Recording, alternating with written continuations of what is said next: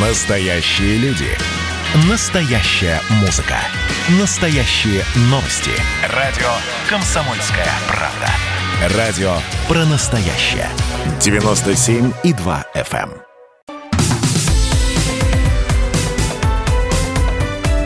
Как дела, Россия? Ватсап-страна! Ну и помимо политики и экономики, давайте не будем забывать о том, что есть еще и культурная жизнь. Вот 77-й Венецианский кинофестиваль завершился, проходил с 2 по 12 э, сентября, но из-за пандемии коронавируса э, часть программы перенесли в онлайн-формат и на другие площадки. Э, жюри конкурса возглавляла австралийская актриса, обладательница двух премий «Оскар» Кейт Бланшет.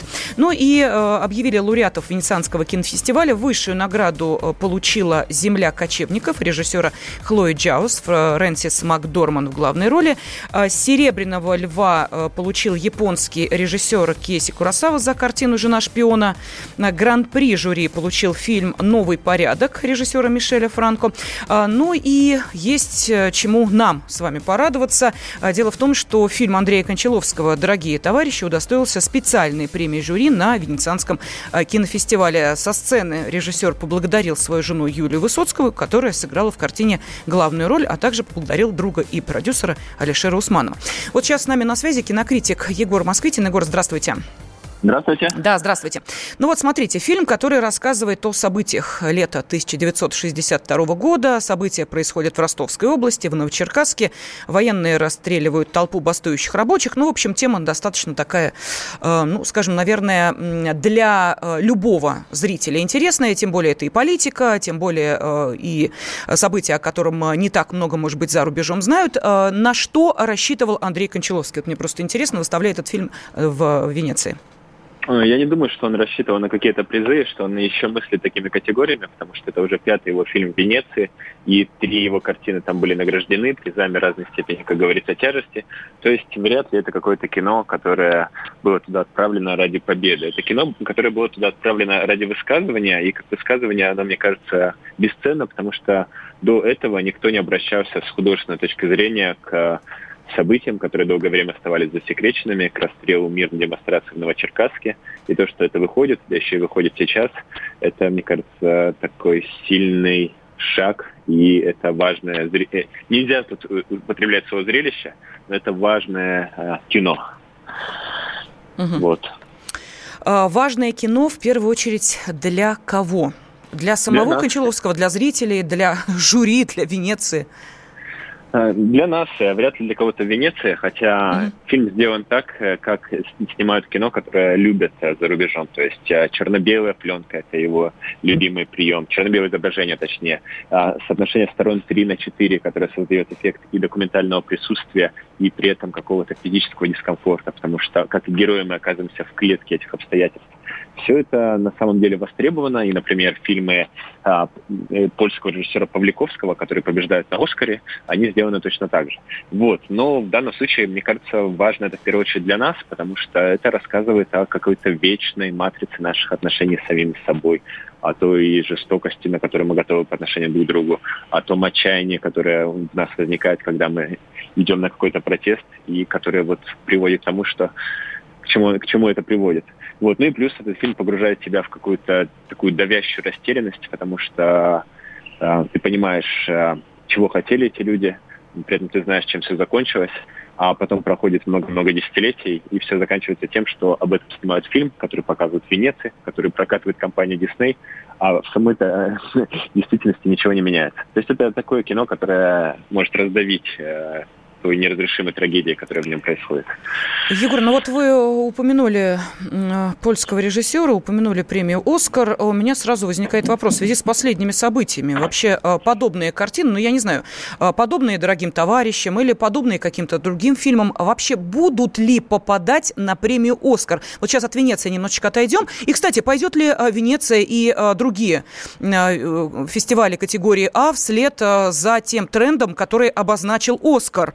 Но это просто шокировало многих, э, я понимаю, наверное, кинокритиков тоже, но уж поклонников кино в первую очередь, вот эти э, новые стандарты, которым должны соответствовать картины э, для номинации в категории «Лучший фильм». Я даже не буду их перечислять, я думаю, все эту новость слышали. Так вот, это что, новое в мировом кино?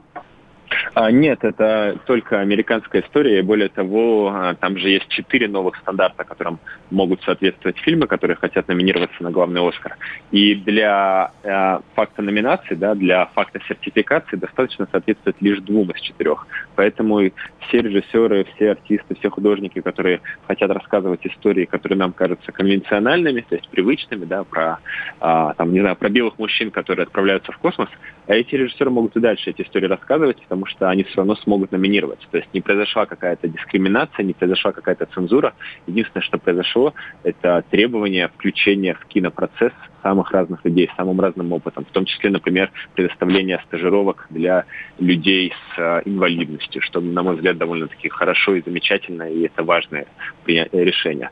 Э, при этом эти требования не распространяются на э, все остальные номинации, и тем более это не распространяется на фильмы на иностранном языке, которые могут номинироваться на, в категории «Лучшее иностранное кино». А, так что я не думаю, что новые стандарты Оскара как-то повлияют на эти номинации. И более того, мы можем видеть, что разные кинофестивали, они по-разному реагируют на перемены э, в обществе, в этике. То есть, например, если Канны, а, они всегда очень либеральны, если Берлин недавно принял а, очень современное решение о том, чтобы отменить деление лучших актерских работ на женские и мужские, то, скажем, Венеция остается фестивалем достаточно консервативным, и многие режиссеры, которые на других фестивалях считаются уже нерукопожатными, например, Роман Поланский, против которого есть известные э, обвинения, э, он вполне э, может участвовать в Венеции, как это было год назад с его фильмом «Офицер и шпион», и там ему будут рады. То есть Венеция, например, это такой остров, это в прямом смысле остров, все происходит на острове Лида, и этот остров достаточно консервативен, и очень многие свои решения он принимает в пику Канам или Берлину, так что какого-то единства э, в европейском кинематографе нет. Э, он гораздо более бурлящий вот, с точки зрения всех этих процессов. То есть если американское кино достаточно солидарно в том, что такое хорошо, что такое плохо, то в Европе вот есть такие очаги сопротивления переменам и есть э, неоднозначность. Так что я не думаю, что как-то на Оскаре изменится категория «Лучший иностранный фильм». Там по-прежнему будут самые разные истории. Ну и все вообще категории, кроме «Лучший фильм», они, в общем-то, сильно не изменятся. Спасибо. Кинокритик Егор Москвитин был сейчас на связи с нашей студией. Но э, давайте будем радоваться не только победам российского э, кино на эм, зарубежных площадках, э, но и посмотрим, что же происходит у нас здесь, в России. Кинотавр, который традиционно проходил в июне, в этом году был перенесен на время с 11 по 18 сентября. То есть он стартовал, и уже известно, что режиссер и мультипликатор Андрей Горжиновский, известный по картинам «Полторы комнаты» или «Сентиментальное путешествие на родину» а, Лев с седой бородой получил почетный приз фестиваля «Кинотавр», который, как вы понимаете, стартовал 11 а, сентября. Кстати, вот а, не безинтересно, что из 13 картин, которые представлены в этом году в основном конкурсе, 6 сняты женщинами-режиссерами. Так что, как видим, определенные э, тренды кинематографа а, также поддерживаются и нашими российскими кинематографистами. Наша с ней основная задача не застуканными быть на месте. Явки, пароли, чужие дачи И дома надо быть в десять. Она прячет улыбку и слезы Она редко мне смотрит в глаза. Мы спешим разными дорогами На один вокзал. Тайниках ледяного сердца Спрятан очень большой секрет. Как одна короткая встреча Затянулась на несколько лет. Среди сотни общих знакомых И десятка фальшивых друзей. Она делает вид, что смеется Я стараюсь не думать о ней. Мы могли бы служить в разведке Мы могли бы играть в кино. Мы как птицы садимся на разные ветки и засыпаем в метро.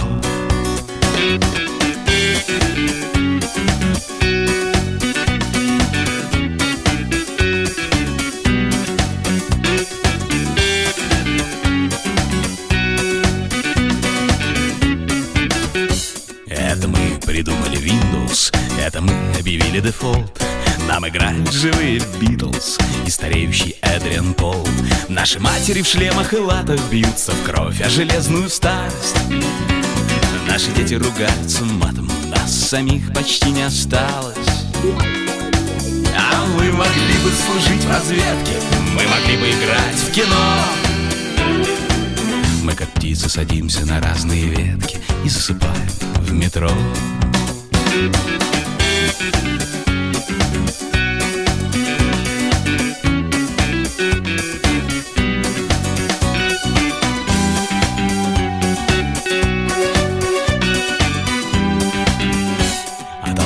Пражские лишь на первый взгляд далеко. Мы везем московские тайны по секретным веткам метро Не найдя подходящего слова и не зная других аккордов. Мы теряем друг друга снова в бесконечности переходов. Мы могли бы служить в разведке,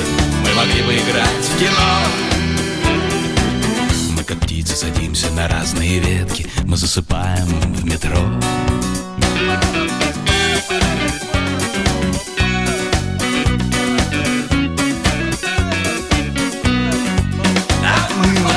Служить в разведке. Мы могли бы играть в кино. Мы как птицы садимся на разные ветки И засыпаем в метро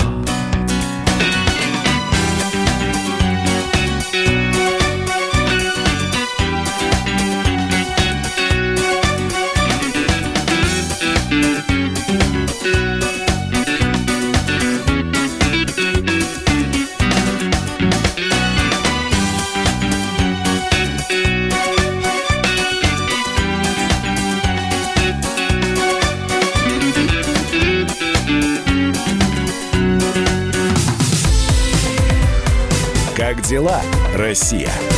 Ватсап-страна! страна